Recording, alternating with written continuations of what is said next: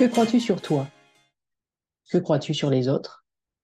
Que crois-tu sur la vie, sur la société, sur l'argent, peu importe?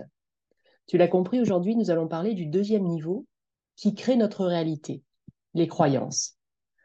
L'épisode précédent, nous avons parlé de la programmation, ou plutôt des programmations que nous subissons ou qui nous aident à vivre bien, voire très bien notre vie. Ces programmations, pour rappel, c'est les choses que tu as interprétées de la vie en observant tes parents, tes professeurs, tes amis, un documentaire à la télé, en lisant un livre. Ce sont des programmations inconscientes. Mais à partir du moment où tu les mets dans ta conscience, eh bien, tu peux avoir la main dessus. C'est comme ce qu'a vécu Laetitia pendant l'accompagnement que j'ai fait pour elle, avec euh, cette envie de vivre une évolution professionnelle qu'elle allait maîtriser et qu'elle allait décider elle-même de vivre. Laetitia, en fait, lors d'une séance, m'a parlé de sa prise de conscience qu'elle réagissait comme son père le faisait quand elle, elle était enfant. Et elle s'est vue finalement être son père par rapport à une situation. Elle était programmée par rapport à une situation particulière, par rapport à son fils, c'était, pour réagir de cette manière-là, pour réagir comme son père. Elle a mis le doigt sur sa programmation. À partir de là, nous avons pu travailler pour qu'elle se déprogramme et qu'elle décide quel programme elle voulait, elle, se mettre. Toutes ces programmations, elles aboutissent aux croyances dont nous allons parler aujourd'hui. Les croyances, c'est quoi? Ça n'a rien de religieux. Les croyances, c'est toutes les idées, ce sont toutes les idées que nous prenons pour vraies. Tout ce que tu crois, tu vas vouloir le réaliser, et ce, de manière inconsciente aussi. On est d'accord, en coaching, on part toujours du principe qu'on ne peut changer que ce dont on prend conscience.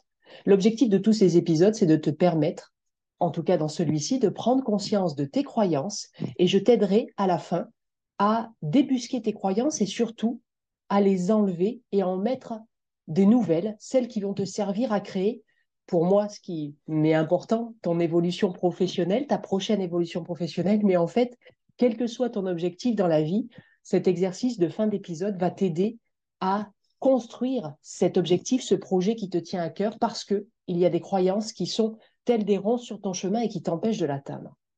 Alors les croyances, ce sont des idées que nous prenons pour vraies. Ce sont des pensées que nous avons mis dans notre esprit ou qu'on nous a mis dans notre esprit et qu'à force de les renouveler et de les voir toujours vraies finalement, eh bien, nous les prenons vraiment comme des vérités absolues. Alors, il y a trois types de croyances. Les croyances neutres, c'est-à-dire les croyances qui finalement n'ont pas un impact sur ta vie.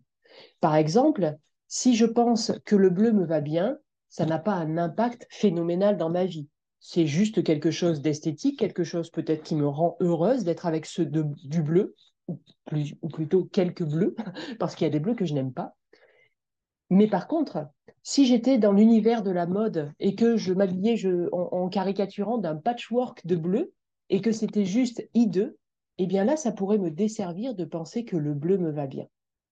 Mais voilà, partons juste du principe que si tu penses que telle couleur te va bien, c'est une croyance neutre, ça n'a pas un impact démesuré en positif ou négatif sur ta vie. Deuxième type de croyance, les croyances ressources, les croyances positives, les croyances qui te permettent d'avoir un impact positif sur ta vie. Un exemple d'une personne que j'ai coachée, elle avait la croyance qu'elle pouvait apprendre à n'importe quel âge toutes les langues qu'elle veut. En fait, cette personne avait été élevée dans une famille où eh bien, on voyageait à travers le monde parce que le papa militaire changeait régulièrement de lieu. Et donc, toute la famille eh bien, allait apprendre à chaque fois la langue les premiers principes de la langue. Et puis finalement, selon le temps resté dans le pays, eh bien, ils, apprenaient totalement la langue. Et donc, pour elle, cette croyance était venue de la programmation de toute la famille qui était, quand on s'immerge dans un nouveau lieu, on apprend ses codes et on apprend sa langue. Et donc, pour elle, la croyance était, je peux apprendre une nouvelle langue, une nouvelle langue à n'importe quel âge et à n'importe quel rythme que moi je décide. Bien évidemment, tu l'entends, je ne sais pas, peut-être que ça fait partie de ce que tu penses aussi. Moi, c'est ce que je croyais aussi, c'est que bah, on apprend les langues plutôt à l'école. Tout ça, ce sont des croyances.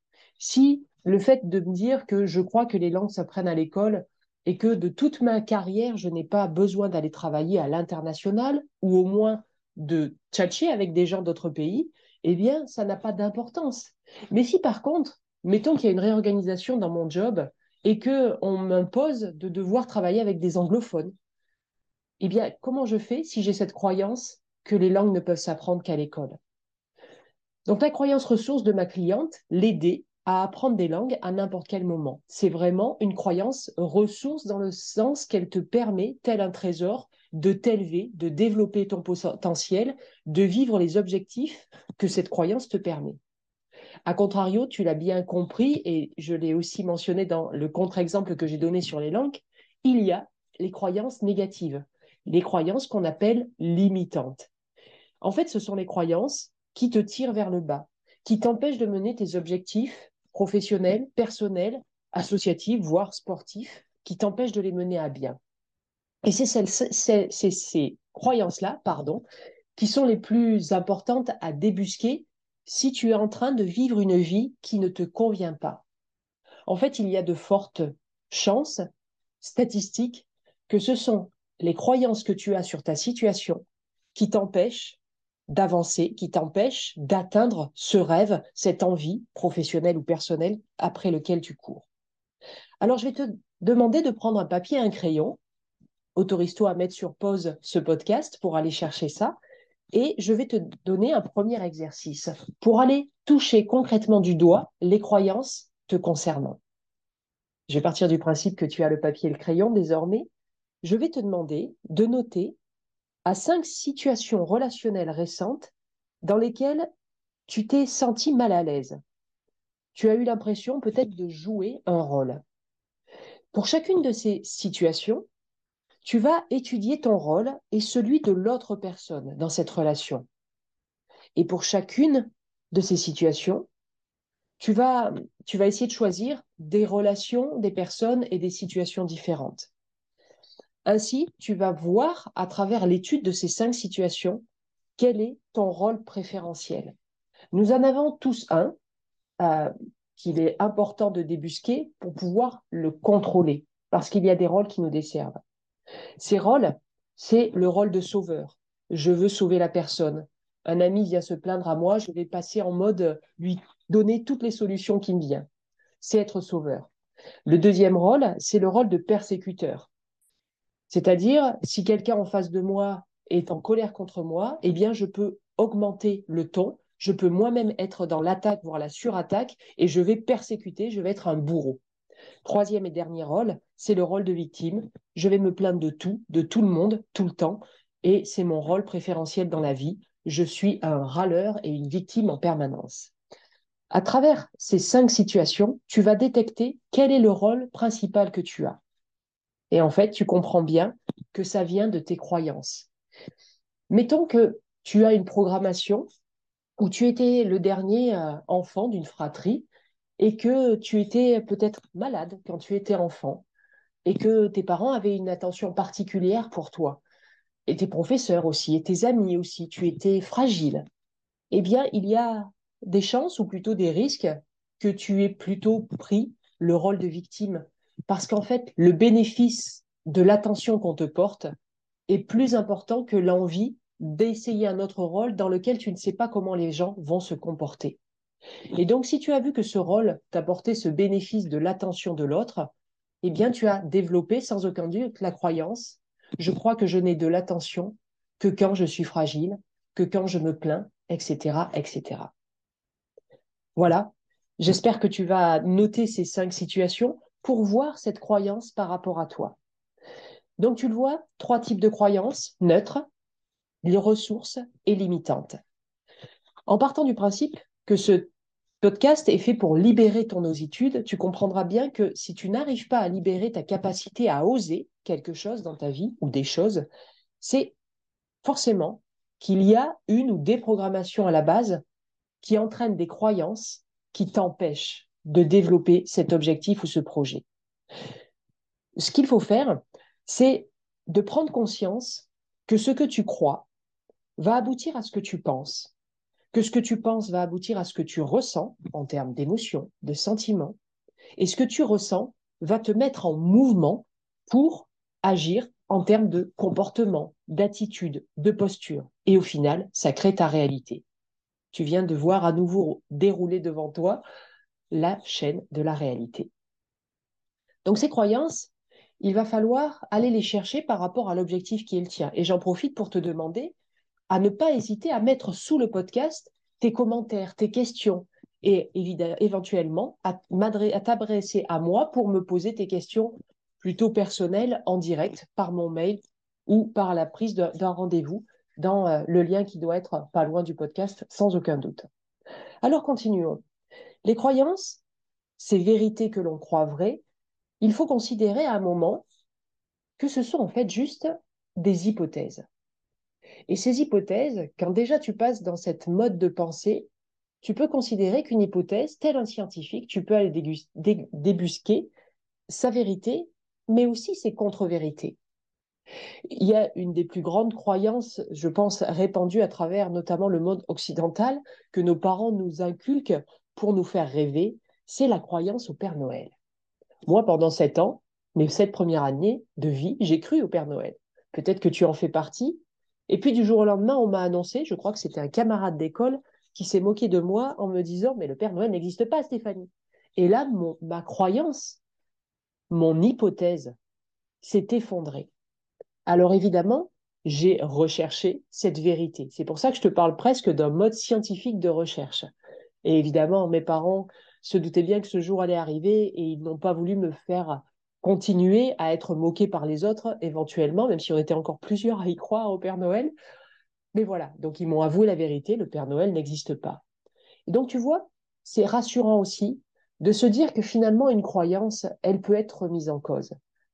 Et quand on sait ça, ça veut dire que vraiment, à la mode scientifique ou à la mode Sherlock Holmes, si tu préfères, tu peux aller chercher le fait que ta croyance, il y a sans doute parmi les 7 milliards d'habitants que nous sommes, des gens qui n'ont pas la même que toi, qui n'ont pas les mêmes que toi.